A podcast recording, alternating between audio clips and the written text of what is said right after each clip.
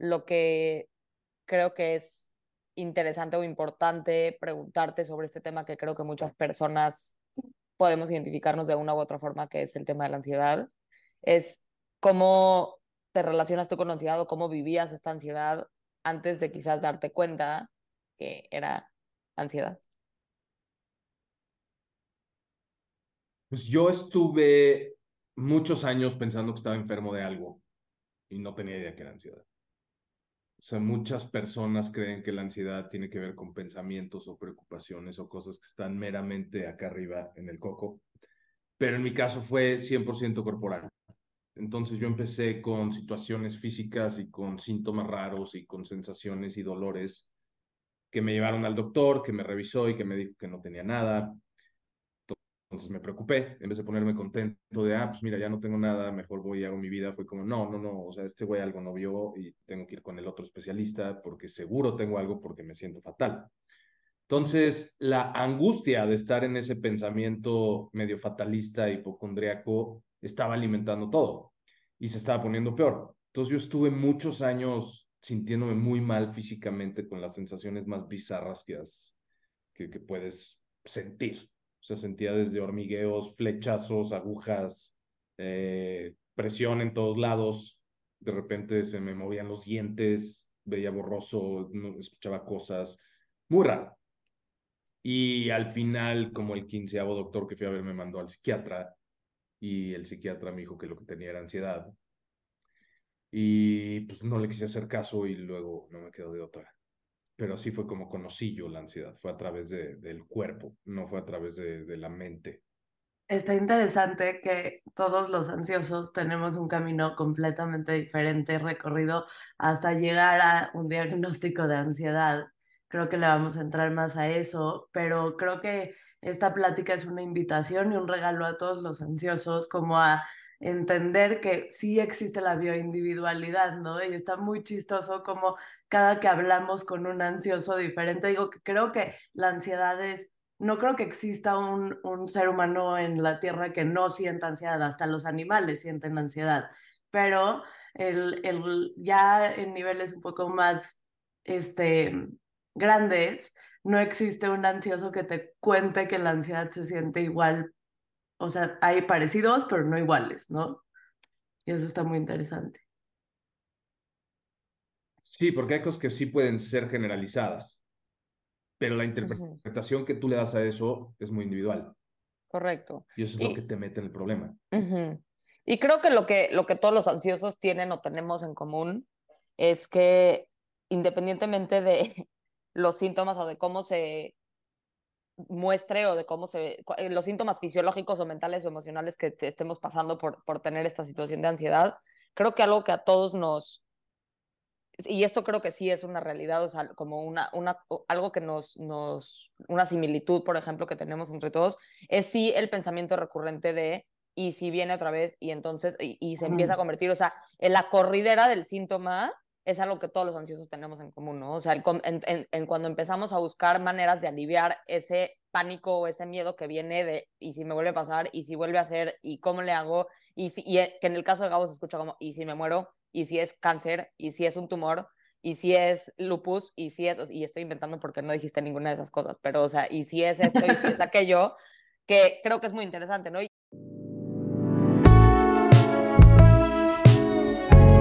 I'll surrender. Pasar? ya no pasa nada. Una vida de mucho cambio, pero mucho cambio causado por mí.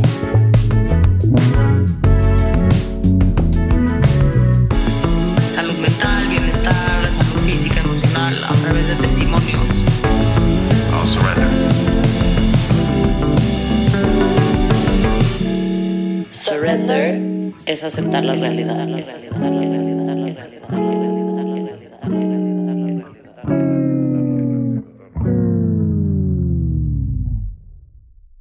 Y antes de entrar un poquito a, pues, qué estaba pasando contigo, cómo viviste estos primeros años de la ansiedad, cómo viviste tu proceso y más importante que nada, cómo has vivido tu recuperación o tu estado de paz o coexistencia con esta situación que viene a ser la ansiedad. queremos presentarte, darte la bienvenida, así que darle la bienvenida a todos los que nos escuchan a un episodio más de Let's Surrender. Yo soy Natalia Schlesinger, aquí está con nosotros Brana Wenstock, mi socia adorada y hermana del alma. Y pues Let's Surrender es una plataforma de bienestar donde tocamos distintos temas que tienen que ver con la salud mental, física, emocional y espiritual, entre muchísimas otras cosas más. Y el día de hoy tenemos un invitado muy especial. Vamos a tocar un tema que, como ya platicamos brevemente, creo que a todos de una u otra forma nos corresponde, ¿no? Por no decirlo de otra manera, quizás no nos identificamos, pero sí nos corresponde. Si, no, si nos, no nos consideramos una persona ansiosa, estoy segura que conocemos a una persona ansiosa. Entonces, por ahí podemos empezar. Y pues, Gabo, bienvenido. Muchísimas gracias por estar aquí con nosotros el día de hoy y te cedemos la palabra para que te presentes y nos platiques un poquito de ti. Gracias, eh, soy Gabo, me llamo Gabo Arroyo. Eh, soy músico, de hecho soy ingeniero y hoy en día me dedico a ayudarle a la gente a reconectar con ellos mismos a través de la respiración y a reentrenar su respiración y literalmente mejorar su calidad de vida a través de mejorar la calidad de su respiración. Eh, acabé aquí sin querer, ahorita te lo voy a platicar y trabajo muchas cosas relacionadas al mundo moderno como ansiedad, como estrés, como todas estas broncas que todos tenemos, pero todo a través del eje de la respiración, porque creo que la respiración es la herramienta más poderosa que tenemos para autorregularnos.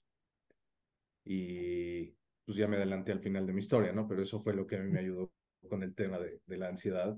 Y ahorita si quieres te lo platico, pero es lo que hago hoy en día a mí me gusta que te hayas adelantado con tu historia y nos hayas contado la conclusión al principio, porque eh, digo, justo ayer estaba platicando con una amiga psicóloga mía que adoro y me estaba diciendo mucho eh, como de, estábamos hablando de las heridas del alma, ¿no? Y estábamos hablando de cómo esas heridas, invariable, o sea, de alguna manera van a marcar hacia dónde, como hacia dónde vas a tomar un camino en tu vida, ¿no? Y creo que nosotros, los tres, estamos haciendo lo que hacemos a raíz de una herida, ¿no? Y esa herida se convirtió en algo que gracias a esas herramientas o gracias a el trabajo que hacemos todos los días nos hemos sanado. Y entonces se me hace increíble empezar una historia contando el problema y la solución. Sí, bueno, pero el problema no sabes que es un problema, al menos en mi caso yo no sabía que era un problema hasta que realmente todo se vino abajo. O sea, yo pensé que, estaba todo dar, ¿no? Y que mi vida era top y tenía lo mejor en todos los aspectos. Y cuando me peleaba con la gente era, no, pues ellos son unos idiotas, yo, yo no me entienden, ¿no? Entonces, todo está bien, pero realmente todo está mal hasta que todo se te derrumba. Y pues puedes salir o puedes no salir eso depende de, de, de, cada quien y de las herramientas que tengas en, en, tu vida en ese momento. Correcto, completamente de acuerdo y muy importante, pero creo que sí podemos empezar por el principio, un poquito, y, y platicar un poquito sobre, pues, estos años, digamos, donde estás, ya nos platicaste brevemente, no estás presentando ciertos síntomas que son fisiológicos, no son síntomas quizás emocionales o, como lo queramos llamar, y estás pasando por estos momentos, pero también ahora te escucho decir como, pues, pero en tu mente todo está bien, ¿no? O sea, como tienes todo, todo en tu vida está donde debería de estar, etcétera. Entonces, pues, platícanos un poco en qué momento de tu vida te encontrabas cuando empiezan a surgir estos síntomas, qué empieza a pasar contigo en ese momento y cómo se va desarrollando a lo largo del tiempo, porque sí sabemos que tu historia es una historia larga de ansiedad. o sea, yo no sabía, yo sabía que algo no estaba bien en ese momento. O sea, yo cuando empecé con las sensaciones físicas estaba muy preocupado y muy angustiado. O sea, de hecho, dejé de hacer mi vida y dejé de hacer lo que me gustaba y dejé de dedicarme a lo que me dedicaba porque neta estaba completamente como ido, ¿sabes? Estaba desconectado, estaba como desasociado de la realidad porque estaba tan preocupado y angustiado. Me levantaba y juraba que ese día era el día que me iba a dar algo, un stroke o lo que sea.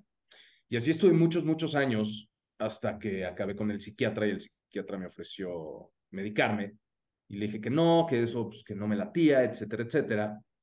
Y lo peor de todo es que cuando hay personas que pasan lo que a mí me pasó, creemos que eso, eso nos está pasando solo a nosotros.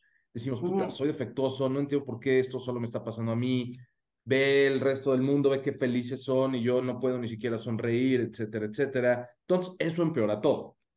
Y me acuerdo perfecto que estábamos en una fiesta y estaba platicando con un cuate que me empezó a, a contar una historia de su luna de miel que tenía síntomas similares, ¿no? Y yo así de, wow, ¿qué es esto, no? Ya encontré a alguien aquí que, que me está espejeando. Sentí un alivio enorme y después le pregunté, oye, ¿qué hiciste al respecto? Y fue cuando me dijo, yo, pues yo me mediqué, o sea, es 2000, no sé qué año era, creo que es 2012 o algo así, ya hay mucha tecnología en eso, hazlo, te va a cambiar la vida, no sé qué. Y como que me convencí, o sea, en ese momento dije, pues órale, si este cuate le funcionó a mí, seguramente me va a funcionar.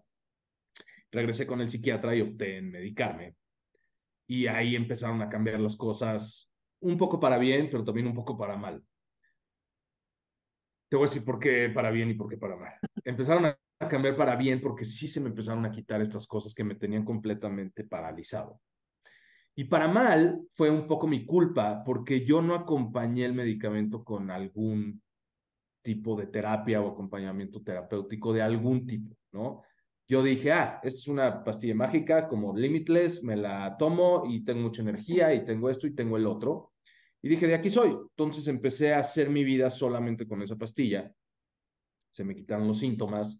Pude otra vez como salir al mundo y empecé a reconstruir mi vida, por así decirlo. Y en ese momento yo no tenía idea lo que era la ansiedad, nunca me interesó siquiera, no sabía que igual te la cobra. O sea, hoy en día si digo que, que si tú callas lo que te quiere decir tu cuerpo, te lo va a cobrar a huevo de alguna u otra forma, pero te lo va a cobrar, ¿no? Y en mi caso fue muy raro porque me empecé a clavar mucho con el alcohol. O sea, todo empezó con el alcohol cuando yo sentía sensaciones, me echaba, por ejemplo, una chela o dos chelas y estaba ya medio, medio borracho y entonces me quitaban las sensaciones. Entonces, inconscientemente dije, si las sensaciones se me quitan en la fiesta o en, con el alcohol, entonces no es algo real, no es algo orgánico. Y me empecé a clavar y a creerme esta idea y como que todo lo probaba así y se empezó a empeorar y se empezó a empeorar y se empezó a empeorar. Y de repente ya no podía dejar de tomar. Y fumaba mucho y también me metí a otras cosas y ya no podía dejar de, de salirme de ahí. En ese momento yo tenía un negocio que me estaba yendo muy bien, lo cual fue peligroso porque me fue muy bien, muy rápido y yo estaba completamente descontrolado y desbalanceado por dentro. Entonces las decisiones que tomé no fueron las mejores y yo quería, de cierta forma, regularme, porque cuando estamos ansiosos, nuestra fisiología está hasta arriba y estás tan alerta, el cuerpo no se siente seguro, el cuerpo se dice, puta, me va a pasar cualquier cosa en todos lados. Entonces, si yo estoy, por ejemplo, en este cuarto y junto a mí hay una persona que yo soy ansioso y esta persona no, y suena un ruido afuera, yo reacciono muy diferente a esa persona, aunque sea el mismo estímulo. ¿Por qué? Porque mi fisiología está increíblemente sensible y la de esta persona no. Entonces, pues yo inconscientemente me quise regular con la fiesta y con las sustancias y con el alcohol y se puso peor. Se puso peor al grado que me divorcié, o sea, me costó un, un, divorcio, ese rollo, me costó una empresa, me costó deudas de mucho dinero, me costó quedarme solo, sin amigos, me costó muchas cosas porque yo ya estaba muy mal, me estaba comportando muy mal en el mundo y aparte estaba muy arrogante. Entonces decía, no, pues es que el mundo no me entiende, yo estoy en otro pedo y bla, bla, bla, bla, bla. Y de repente ya estaba solo y ya estaba con pensamientos suicidas muy seguidos de yo ya no quiero vivir así, esto no está chido y no puedo parar.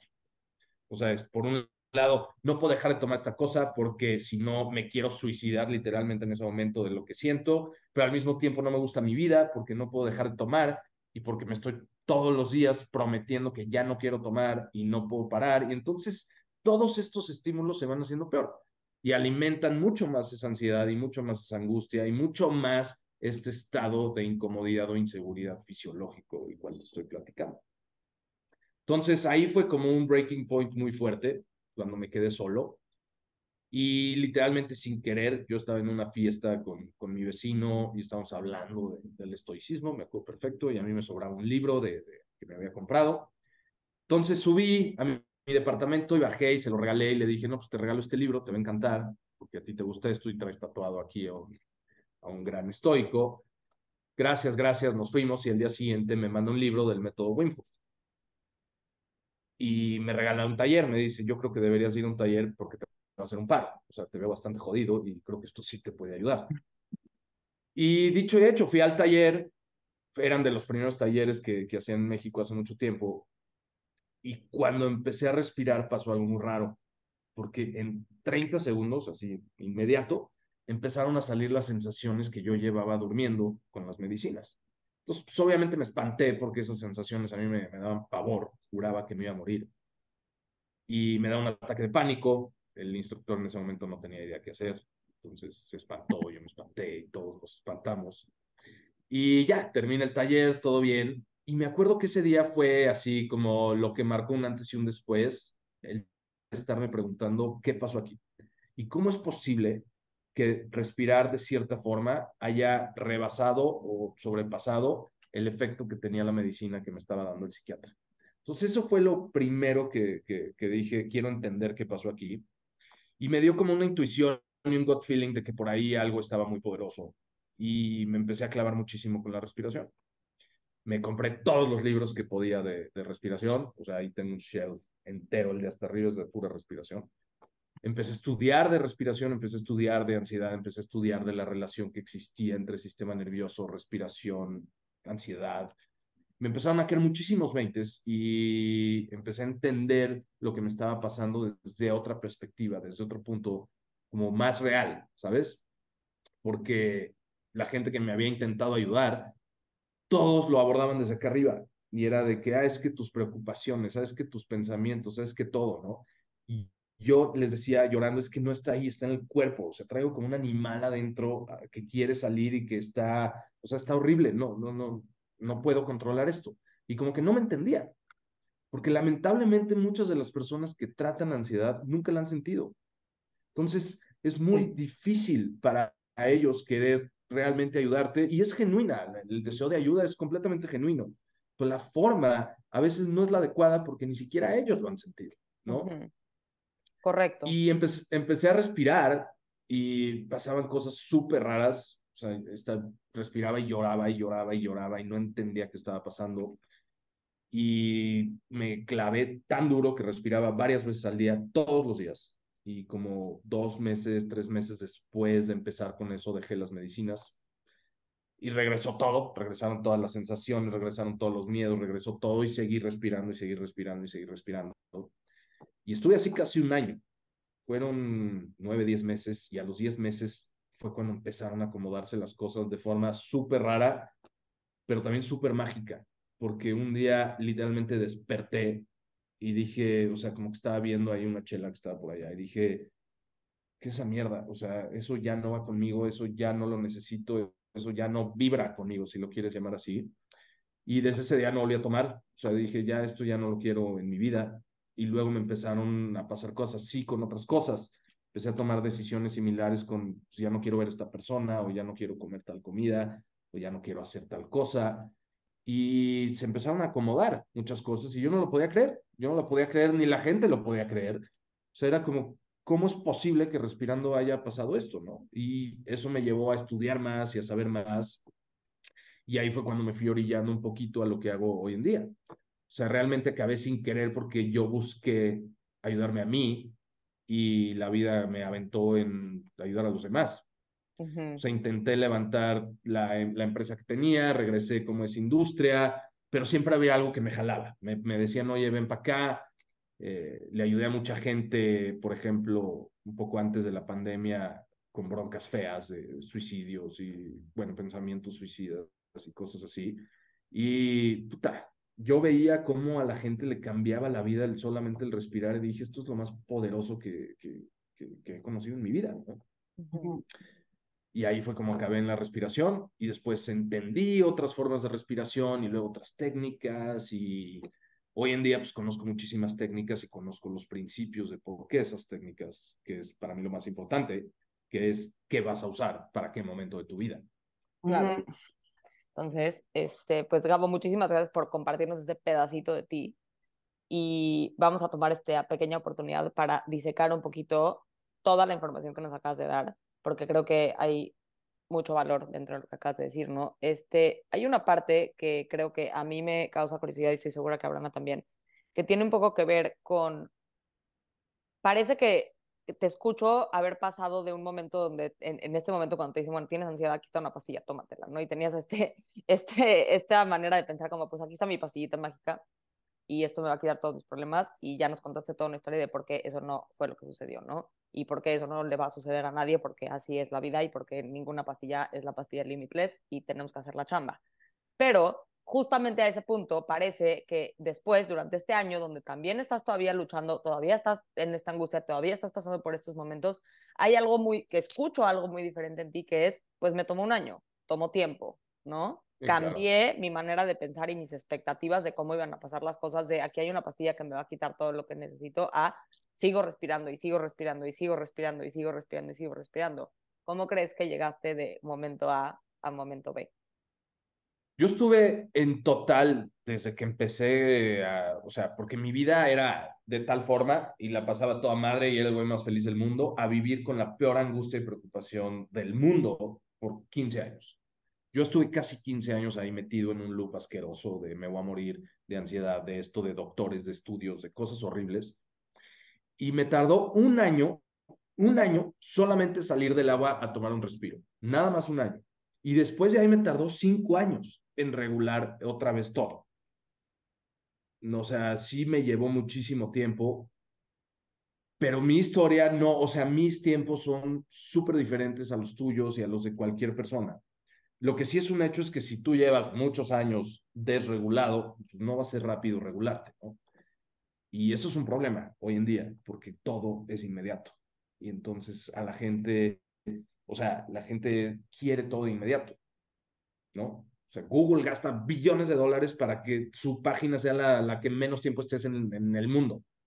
Así de rápido es. O sea, no tenemos la paciencia ni tenemos la fortaleza ni la resiliencia para frustrarnos poquito porque algo lo resuelves con esto en cualquier segundo, ¿no? Si algo quieres, lo pides. Si tienes hambre, puta, no, no, no vaya a ser que me quede dos horas sin comer, ¿no? Porque me pongo de malas, entonces lo pides. Y, y eso es un problema. Eso es un problema cuando estamos hablando de ansiedad, porque el, la recuperación, por así llamarlo, es lenta, no es rápida. Y muy poca gente tiene la paciencia y la determinación de realmente hacerlo. Y lo he visto, lo he visto porque la gente a lo mejor se pone de meta, órale, dos meses, ¿no? Y a las tres semanas se siguen sintiendo igual, entonces they quit. Y buscan algo que sea más rápido de tres semanas y a lo mejor lo encuentran con algún fármaco, con, con algún estímulo y no los culpo. Hay veces que son necesarios y hay veces que los fármacos, y no estoy hablando mal de ellos, te pueden salvar la vida, sin duda alguna, pero no es la única solución y de hecho no es la solución de raíz, en mi opinión. Y, y, tú lo dijiste y se tiene que repetir, solos no, hacen, no, no son la solución de nada. O sea, solos no son te pueden ayudar a que no te suicides. O sea. Por supuesto que sí. no, no, no, venga. O sea, esto viene de una persona que yo tomo fármacos hace seis años y no los pienso dejar de tomar en ningún momento en, en, el, en el futuro cercano, pero yo sí creo que la adjudicación de mi estado de estabilidad emocional o estabilidad mental en el que vivo hoy en día no se lo puedo adjudicar solamente al fármaco, ¿no? O sea, es una combinación de un millón de factores que están alrededor. Claro que ayuda a los que, algunos, porque no es para todos, este, pero bueno, sé que Brana quería decir algo y vamos a salirnos de este tema de los fármacos. No, justo iba con los fármacos. Yo creo, yo también he tomado fármacos completamente en contra de mi ideología, una época de mi vida, seis meses, y creo que los fármacos funcionan como soldaditos que te sacan de la guerra, ¿no? Este, creo que a veces la emoción sí se vuelve algo mucho más grande que lo que tú tienes la capacidad para soportar, no por qué tan tolerante a la frustración eres o no, sino porque a lo mejor estás teniendo pensamientos suicidas, a lo mejor no te has podido parar de tu cama en dos meses y tampoco es la manera de vivir, y se vale decir que sí a los fármacos.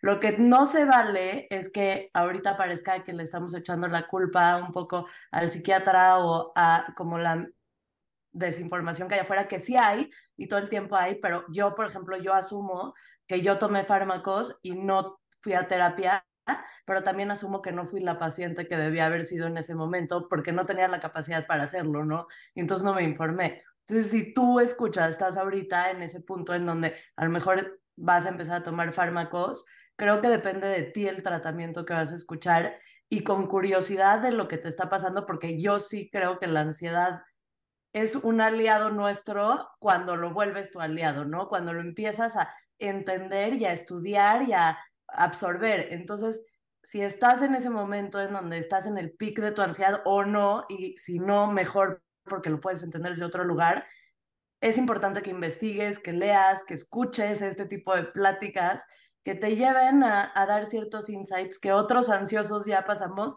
y por algo hay tanta información, ¿no? O sea, creo que lo necesitamos todos. Claro. Y ojo, nadie está hablando aquí mal de nadie. Al no, contrario. No, no, no. Yo, yo personalmente no estoy en contra de nada, ni a favor de nada. Yo estoy a favor de que entiendas y luego hagas. Uh -huh. Y eso a veces vas a agarrar algo eh, farmacológico y a veces no. No, no se trata de declararle la guerra a algún lado, se trata de tener prudencia de lo que haces. Exacto. Pero sí es importante decir que cuando yo empecé con esto de ir a psiquiatras, no existía lo que existe hoy en día de libros de información, de entendimiento de ansiedad, ¿no? Lamentablemente muchas personas que siguen atendiendo ansiedad siguen como con una ideología muy antigua de la ansiedad, de la definición del libro, que no es así. Sí. Realmente no es así. Y todo lo que estoy diciendo lo digo con base en mi propia experiencia. No estoy diciendo que tengo la verdad absoluta del tema. Pero a mí me funcionó y sé que a muchas otras personas les ha funcionado porque eso es lo que hago. Y les funciona. Me escriben y dicen, me cambiaste la vida. O sea, nunca pensé que respirando le iba a dar la vuelta a esto, ¿no? Pero... Y la otra cosa importante es que muchos psiquiatras, terapeutas, etcétera, han tenido una que otra preocupación que ellos creen que es ansiedad, pero nunca han tenido un trastorno de ansiedad que no Eso deja que te levantes de la cama, ¿sabes? Entonces tú les dices, puta, es que siento aquí, acá y acá y acá, y no saben qué decirte, no saben qué decirte porque nunca lo han vivido, no porque no son lo suficientemente capaces de, y no es lo mismo. Correcto. 100%. Debería otra, como... Voy a decirte otra cosa importante que me di cuenta yo. Si estás medicado, al menos en, en, en mi caso, y estaba durmiendo al cuerpo, a mí lo que me sacó fue el cuerpo, no fue la cabeza. Y cuando tú no dejas que el cuerpo se exprese, no estás viendo el camino de salida. ¿No? Entonces, Pero a mí me pasó exactamente correcto. lo mismo. Y creo que bajarle el volumen a tus emociones en un tiempo en el que te tienes, o sea, como de crisis, te tienes que salir de la crisis, venga, pero sí creo que al cuerpo hay que escucharlo siempre. La ansiedad, por más mental que sea, es física y creo que eso, ese énfasis que tú haces es muy importante. La ansiedad, cuando todos empezamos a llorar de qué horror lo que estoy sintiendo, lo siento en el cuerpo, no lo siento en mi pensamiento. Entonces claro. es importantísimo eso que dices. Y no es emocional, no, no. tiene nada que ver con la emoción. No, sí, sí, la emoción, de hecho, es tu interpretación de una bola de sensaciones o síntomas. Esa es correcto. la emoción. La emoción uh -huh. es tu interpretación como tal. De hecho, la palabra en inglés te lo explica muy bien. O sea, es energía en movimiento. Y energía son impulsos eléctricos del sistema nervioso. Uh -huh. Entonces, Correcto. no es emocional la ansiedad, es fisiológica, es corporal. 100%, y digo, y si, y si alguien quiere, mental, pero no. aquí no los pueden decir Entramos quien quieran. Correcto, pero aquí, aquí, sí esta no las puede decir quien quiera, o sea, porque si queremos meternos a que la ansiedad es una hiper, o sea, se llama hyperarousal, ¿no? O sea, de ciertas partes de nuestro cuerpo que están produciendo cortisol, que es la hormona del estrés, que están produciendo adrenalina, o sea, no estamos hablando de que se siente en el cuerpo, no es un fantasma tampoco, no es una emoción fantasma, que creo que esto es muy importante hablar de esto, ¿no? O sea, que, que, que no es como que no te lo estás imaginando, no es mental, o sea, tu cuerpo cuando estás, existes en estados de hyperarousal, lo que pasa es que tu cuerpo cree que estás en peligro, nuestro cerebro, nuestro lóbulo frontal no sabe distinguir entre realidad e imaginación, no sabe, o sea, no sabe, no existe. Y entonces, si tu cuerpo está produciendo esta cantidad de cortisol y de adrenalina, que no, porque no te está persiguiendo un león, que no se va a quemar en ningún lado, ¿qué, está, qué piensas o qué, qué, qué, va a pasar con eso? Pues obviamente eso es lo que estás sintiendo dentro de tu cuerpo, eso es lo que, eso es lo que, eso es lo que se siente y es real. Y, no y es por un... eso el problema no es eso. Uh -huh. La ansiedad no es eso. La ansiedad es tu interpretación de eso. Correcto. Entonces, Eso está hay- pasando. hay muchas personas que sienten exactamente lo mismo y reaccionan completamente diferente. Yo lo he visto mu- muchísimo en talleres y así de gente que al final siempre hablamos un poquito de lo que sintieron así y hay ciertas respiraciones que te estimulan o te llevan a un estado ansioso fisiológico en donde sientes todo esto que te puede espantar durísimo. Entonces hay personas que reaccionan con curiosidad, dicen, oye, no manches, yo sentí esto y estaba fascinado. Y la persona de al lado es, "Puta, yo sentí esto y estaba espantadísimo porque pensé que me iba a morir. Es exactamente lo mismo. O sea, en el cuerpo era exactamente lo mismo. La interpretación fue lo que cambió. Y ese es el problema cuando trabajas con ansiedad. No es el cuerpo, porque el cuerpo es mucho más inteligente que tú y siempre va a buscar lo mejor para ti. Y eso a veces es incómodo, y eso a veces es inesperado, y eso a veces es too much. Pero tu interpretación a eso es lo que te mete a ti en un loop que te puede dañar o que puede estar alimentando el tema ansioso. Correcto. Yo estoy completamente de acuerdo porque el día que yo aprendí a no entrar en ese loop y a nada más como dar, saber que va a pasar lo que estoy sintiendo en el cuerpo, mi ansiedad empezó a bajar y empecé a tener una me- mejor relación con ella. Me encanta. Ahora, quiero, eh, hay un tema que me parece interesantísimo, que estoy segura que a los dos les va a parecer interesante también, pero antes de entrar a ese tema, creo que sí es importante que hagamos este último hincapié en algo que tú también dijiste, Gabo, hace un ratito, que es cuando estamos pasando por una situación así, ya sea una situación de ansiedad, una situación de depresión o una situación de desbalance fisiológico, emocional, espiritual, como lo queramos llamar, por un largo plazo, creo que es muy importante esta parte de la, expectativa de la, de aliviación inmediata, como romper un poco ese, ese, ese estigma o esa expectativa, porque, y yo lo, lo me puedo usar a mí de ejemplo, o sea, con el tema de las adicciones, por ejemplo, o sea, si yo desarrollé una adicción y un problema de abuso de sustancias durante 15 años, no puedo esperar que en dos semanas voy a revertir el daño que me hice a mí misma emocional, físico, espiritual durante 15 años en dos minutos, ¿no? O sea, va a tomar tiempo. No estoy diciendo, gracias a Dios, tenemos herramientas que nos ayudan a acelerar ese proceso y no significa que nos vamos a tardar los mismos años en los que estuvimos aquí adentro en solucionar la situación o en llegar a un lugar de un poco más homeostasis. Pero sí es importante tener esta expectativa entrando de decir, ok, esto es un compromiso conmigo, como tú decías, y un compromiso con mi salud y con mi bienestar de poder seguir adelante, ¿no?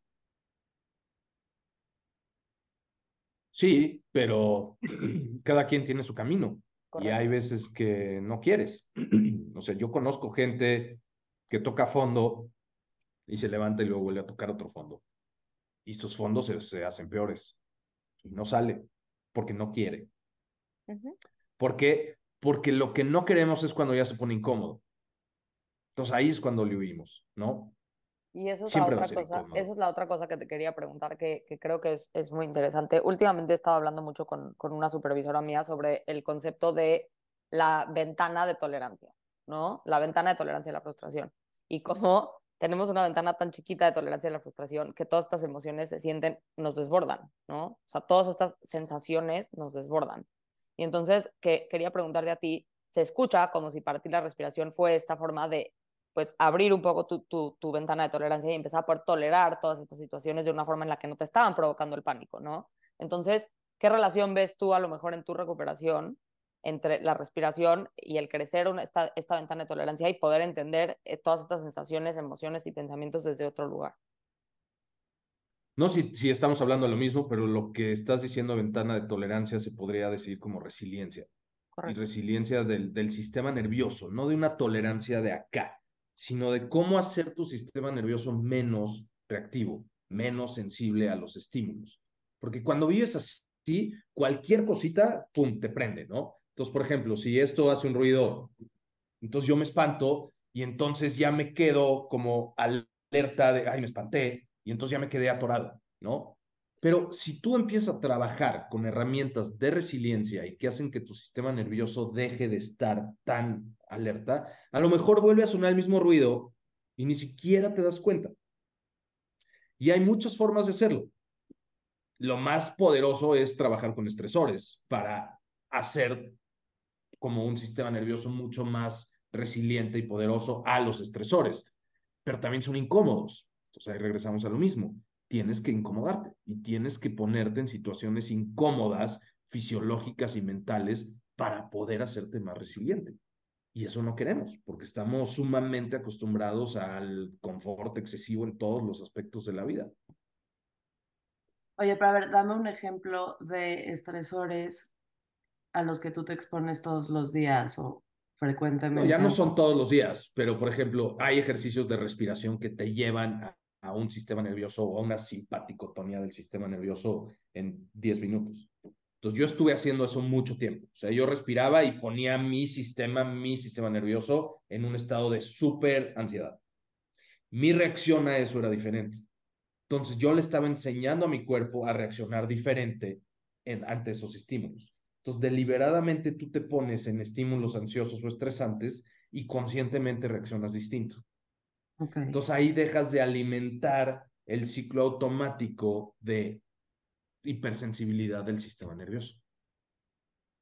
Y hay muchas formas de hacerlo, o sea, el ejercicio es un estresor, los hielos, el sauna, muchas cosas que puedes hacer. La respiración también. O sea, yo empecé respirando y uno que otro daño de hielo ocasional. Pero a mí, para mí el hielo como que nunca fue tan retador como la, la respiración, a mí, en mi caso. En los breathworks que yo he estado de Wim Hof, me llama mucho la atención que el hielo sea como el, el superstar, porque yo he visto las transformaciones más grandes en los breathworks. Al final del día es un método muy completo y no estamos, o sea, no quiero decir que el hielo no es un gran aliado también, porque sí lo es, pero creo que la respiración está un poco olvidada y, y que bueno poderla recordar hoy. Este, por otro lado, quiero preguntarte si al, o sea, porque tengo esta duda, al mismo tiempo de, de usar estos, este, cuando usas estos estresores, ¿estás al mismo tiempo relajando tu sistema nervioso o nada más lo estás estresando? ¿Qué pasa? Lo estresas. Lo Okay, estresas, ¿y lo pero tu reacción es relajada. Ok. Entonces ahí- la reacción. Claro, es lo más importante. No te sirve de nada a ti, por ejemplo, meterte al hielo y estar tenso. No estás Sí. en absolutamente nada. Y tú lo mencionaste muy bien, o sea, el hielo ahorita todo el mundo le da énfasis a eso y es porque no conectan con la respiración, porque es muy fácil hacerlo de forma mecánica. Decir, a ver, haz esto 10 veces y luego esto dos veces y luego esto una vez. Y lo hacen y lo hacen y lo hacen y no conectan. Entonces ya es todo mecánico para llegar a la dopamina que te da el hielo. Y eso es un problema que sí estoy viendo grave en el tema del hielo y aparte lo acabo de terminar un libro que se llama Dopamination, muy bueno, que también pone un ejemplo de, del hielo. Entonces, ¿qué va a pasar? Yo he visto muchísima gente adicta que se está ahora metiendo muchísimo al hielo porque están buscando ese quick fix de dopamina a través del hielo. Entonces, la gente que hace hielo y que cada vez hace más hielo con gente no preparada, pues e- eventualmente le va a ser, va a ser contraproducente para ellos. Y están dejando fuera lo más importante de todo, que es la respiración. Y aparte la necesitas para meterte al hielo, porque si no sabes respirar ahí adentro, no es una experiencia muy bonita. Sí, pero ahí digamos que es una respiración muy sencilla. O sea, no, no, no es una respiración compleja y no es una respiración tampoco que te va a llevar a un estado espiritual, si quieres llamarlo así, ¿sabes? O sea, la respiración sí tiene un componente sumamente raro, mágico, espiritual, que nadie te lo va a poder explicar. Y eso es a lo que yo atribuyo que me haya funcionado a mí. O sea, y siempre le he dicho, por ejemplo, las adicciones, en mi opinión, son enfermedades del alma. Y la única forma de curar el alma es estando en contacto con ella. Y eso se hace respirando. Correcto. No hay de otra. Correcto, no, o sea, no, no, no, no lo pudiste haber dicho mejor. y ahora, creo que, y creo que muchas de estas situaciones también, o sea, quizás son desconexiones, ¿no? Y entonces ahora sí me encantaría que entremos a este tema de la respiración y cómo la respiración puede ayudarnos a habitar nuestro cuerpo y habitar un cuerpo que está conectado con su alma o con su interior o como quien sea lo quiera llamar, si alguien no cree que estamos llenos de energía y alma también se vale, pero entonces pues solamente conectar a nuestro sistema nervioso con el resto de nuestro cuerpo podrá ser suficiente, ¿no? Entonces, ya platicas, nos platicaste un poquito sobre pues los estresores, ¿no? O sea, de qué se trata esto. Entonces, vamos a poner a nuestro cuerpo a través de la respiración en estados de, pues puede ser de hiperventilación, puede ser de hiperoxigenación, también puede ser de, pues podemos usar la respiración como muchos sabemos a través de la meditación, la respiración también se puede utilizar para bajar nuestro ritmo cardíaco, no siempre acelerarlo y no siempre ponernos en estados de este, hiperventilación, que también puede ser estresante para personas como yo, porque eso es más incómodo a veces también. Entonces, me encantaría a lo mejor que nos platiques, Gabo, un poco, pues, de qué se trata este tema de la respiración y qué papel ha jugado para ti en este momento y a qué te refieres, ¿no? Con que la respiración es la manera de conectar con tu cuerpo y con tu alma. Es muy complejo. La respiración es muy complejo, es un mundo de cosas. Y imagínate este mundo como una línea recta, en donde a lo mejor de este lado está lo más básico, cuantitativo, medible, donde reentrenas tu respiración, por ejemplo, donde haces ejercicios donde cuentas, donde mides, donde puedes medir tu presión arterial antes y después, tu oxigenación, todo eso está acá, ¿no? Y luego del otro lado están las técnicas que te llevan a estados alterados de conciencia y a técnicas terapéuticas súper fuertes como respiración holotrópica rebirthing o muchas de estas. Y todo esto son miles de técnicas, todo lo que está acá. Entonces, no es de que esto es mejor que esto, ni de que esto es mejor que esto, sino que tú necesitas, lo ideal sería empezar por aquí, porque en temas físicos, todos los seres humanos respiramos del carajo. Desde hace 5.000 o 10.000 años le hemos dado la madre a toda nuestra fisiología, anatomía, a la cara y hemos respirado fatal y vivimos ahogándonos y vivimos respirando mucho más de lo que deberíamos de respirar. De hecho, hace 10.000 años más o menos no existían los dientes chuecos y hoy solamente los humanos Pugs y Bulldogs tienen los dientes chuecos y eso es porque no pueden respirar, te lo juro, ¿eh? Entonces, esta es como la parte principal. Aquí es donde yo trabajo mucho con personas que tienen asma o personas que tienen alergias o personas que tienen sensaciones inexplicables por los doctores, que fue lo que a mí me pasó, o manejo de estrés o cosas así. Esto empiezas por acá. Y aquí me gusta explicarlo como, por ejemplo, ¿Cuántas personas en el mundo empiezan su día con café porque si no toman café no pueden empezar su día? Yo no tomo café, de hecho. Es una de las cosas que dejé. No me lo creen. Me dicen, güey, ¿cómo te diviertes entonces? Bueno, hay muchas otras formas. No, sí dejaste muchas cosas muy divertidas. No, todavía me divierto. Nada más el café a mí me estimulaba tanto que decía esto me está haciendo fatal, ¿no? Pero bueno, es completamente normal empezar tu día con café y para muchas personas es completamente normal terminar tu día con una chela o algo. Y lo que estamos haciendo ahí o lo que están haciendo ahí es buscar una forma de regularnos con cosas externas, porque no sabemos regularnos, porque no nos lo enseñan en la escuela.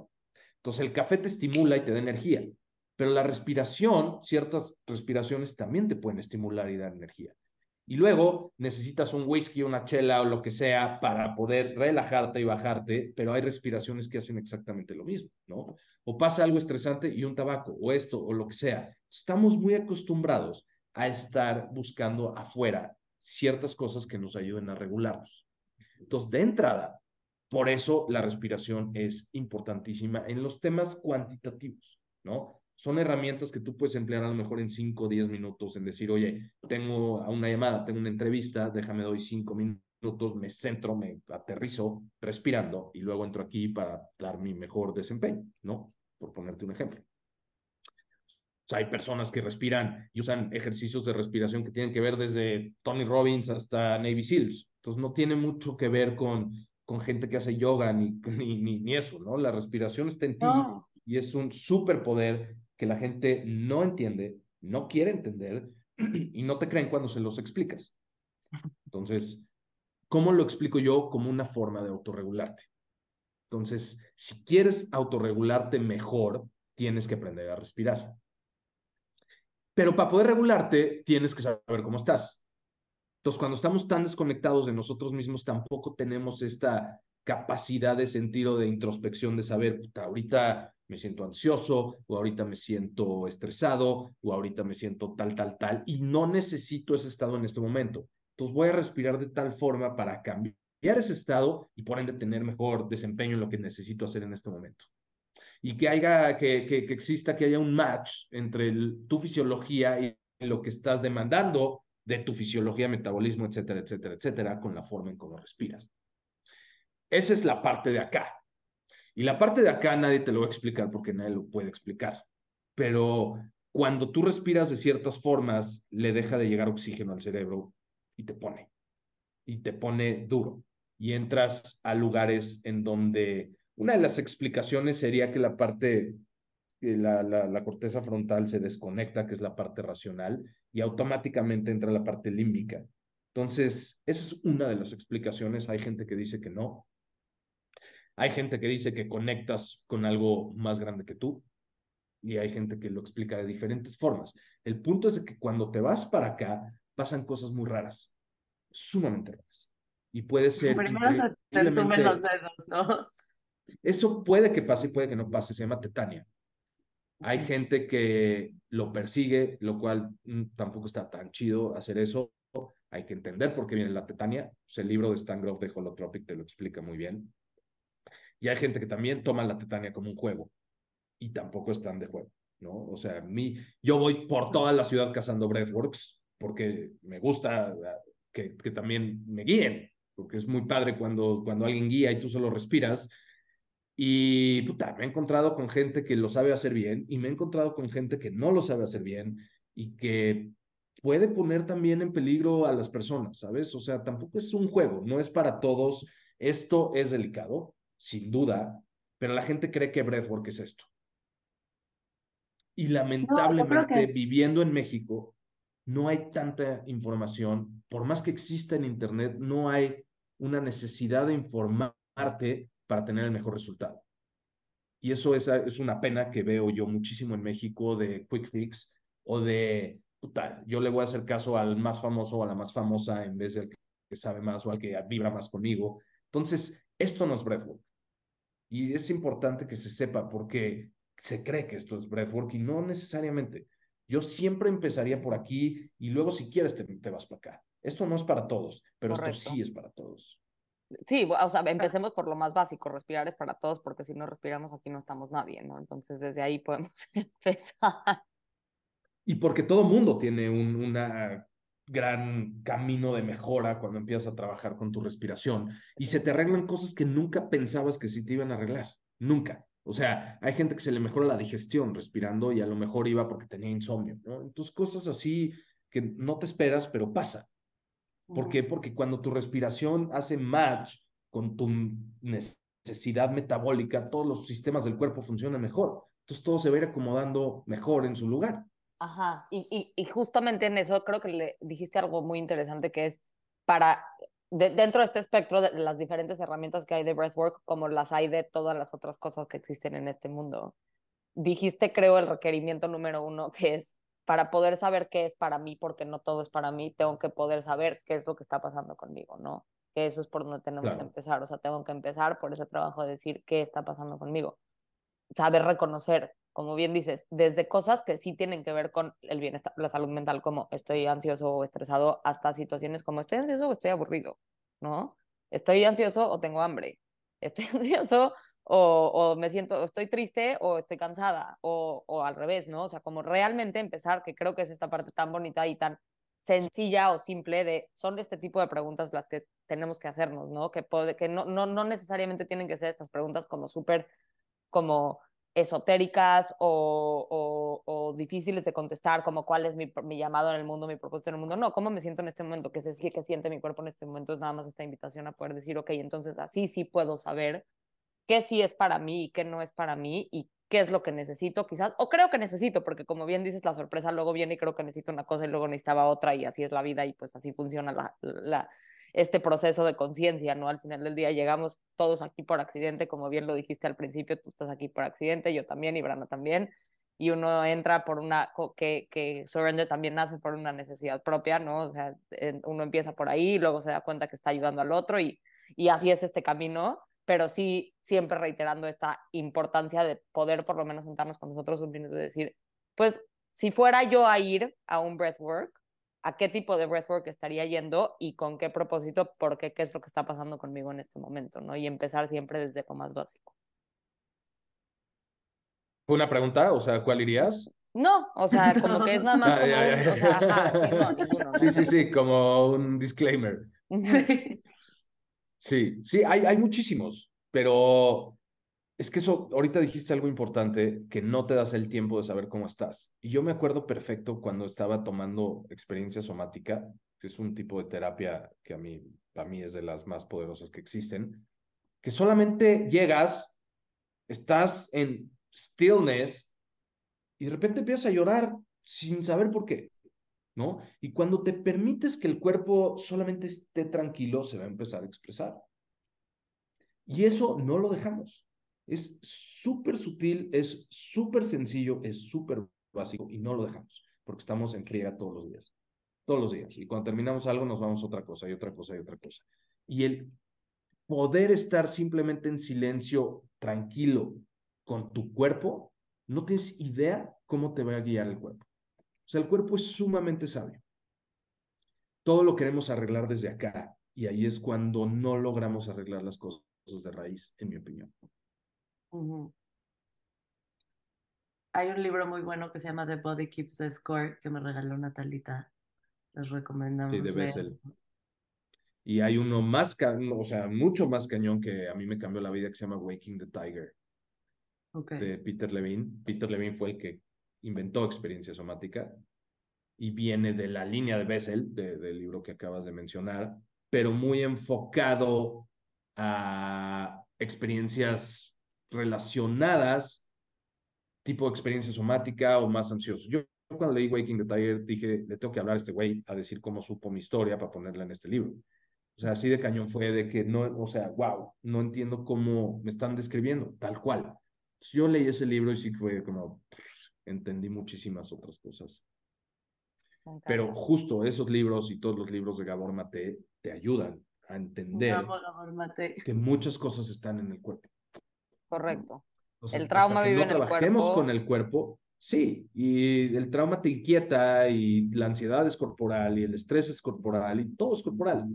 Entonces, no se aborda solo de acá. Eso es algo que yo siempre digo y hay personas que te creen, hay personas que no te creen, hay personas que no les ayuda, hay que sí, hay de todo, ¿no? Pero en mi experiencia, trabajar con el, cuerpo, con el cuerpo fue la salida. Correcto. Sí, creo que tenemos olvidado el cuerpo, qué bonita reflexión, como salud mental, salud mental. Y luego hablamos de salud corporal como algo de cuando hay enfermedad, ¿no? Nunca hablamos de lo emocional que el cuerpo puede llegar a tener. Entonces, qué, qué bonita reflexión. Espero que esto, pues como que brings awareness a esa parte del cuerpo que creo que es importante. Yo, tipo, el, el concientizar que tienes a lo mejor aquí tensión y puedes hacer esto por, ti todos los días y ayudarle, el sentarte y sentirlo, son cosas que creo que nos pueden mejorar nuestra calidad de vida. Correcto. Y sabes que, ¿saben que creo que creo que es importante? Creo que mucho en este mundo del bienestar y del wellness hacemos luego a veces el cuerpo de lado como pues es nada más como la, el, el la, la que traigo, ¿no? O sea, como la, la carne que habito en esta vida y este tipo de cosas. Pero pues se nos olvida que sin esta carne que habitamos aquí no estamos, ¿no?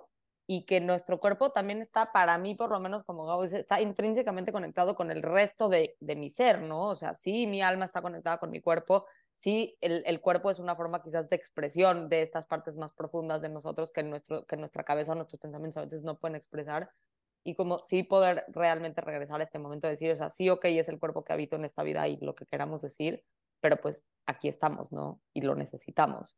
Y es parte de... El cuerpo es es mucho más sabio que tú. Si tú tuvieras que hacer las funciones del cuerpo, no, no viviríamos más de un minuto. O sea, no puedes hacer conscientemente digestión, salivar, eh, presión arterial, latidos cardíacos. Todas las funciones autónomas del sistema nervioso son del cuerpo y son sumamente valiosas e importantes, ¿no? Entonces, el cuerpo sabe mucho más de lo que creemos. Todas las células del cuerpo tienen memoria y son trillones. Entonces, cuando trabajas con eso es cuando las cosas empiezan a arreglar. Y es muy paradójico porque luego en enfermedades físicas hay gente que dice, sí, es que fue por un tema mental. Y luego en enfermedades mentales dicen que es un tema corporal. ¿Por qué? Porque es, es, uno solo, o sea, es un eje de... Exacto. Quizás a lo mejor que eso nos sirva como, escuchamos mucho de la somatización y también ahora estamos escuchando mucho como sobre cómo el cuerpo, perdón, o sea, sobre la somatización y ahora también estamos escuchando cómo a lo mejor el cuerpo puede afectar nuestros pensamientos, emociones, etcétera, ¿no? O sea, existen los dos lados de la moneda, entonces a lo mejor es nada más la invitación a decir, pues, en vez de verlo todo como cosas separadas, podemos empezar a verlo todo como uno mismo, ¿no? Sí, claro, porque es un, es un solo eje y es un solo ente, es una entidad que son las tres fases, la corporal, mental y, y espiritual. Me encanta. Creo que este, podríamos seguir hablando contigo muchas, muchas horas. Eres alguien con demasiada información y demasiada experiencia en este tema y te agradecemos muchísimo tu tiempo. Ya no te queremos robar más, queremos ser respetuosas de esto. Y este, entonces, lo único que no puedes dejar de contestarnos es la pregunta del millón, que es, ¿qué significa salud mental para ti? Salud mental lo definiría como la capacidad de poder estar conectado plenamente con la vida.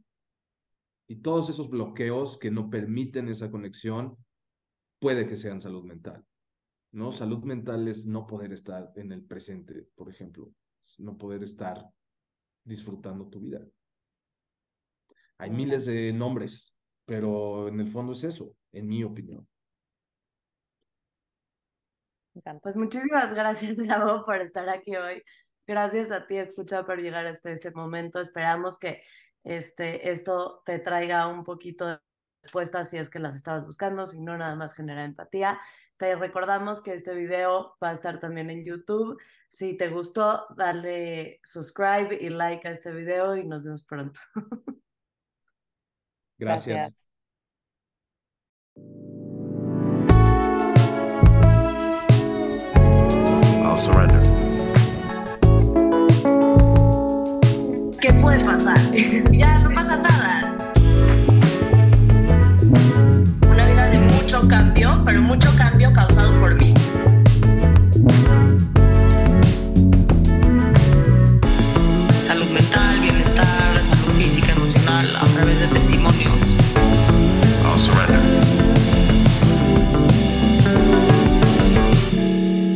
Surrender es aceptar la realidad.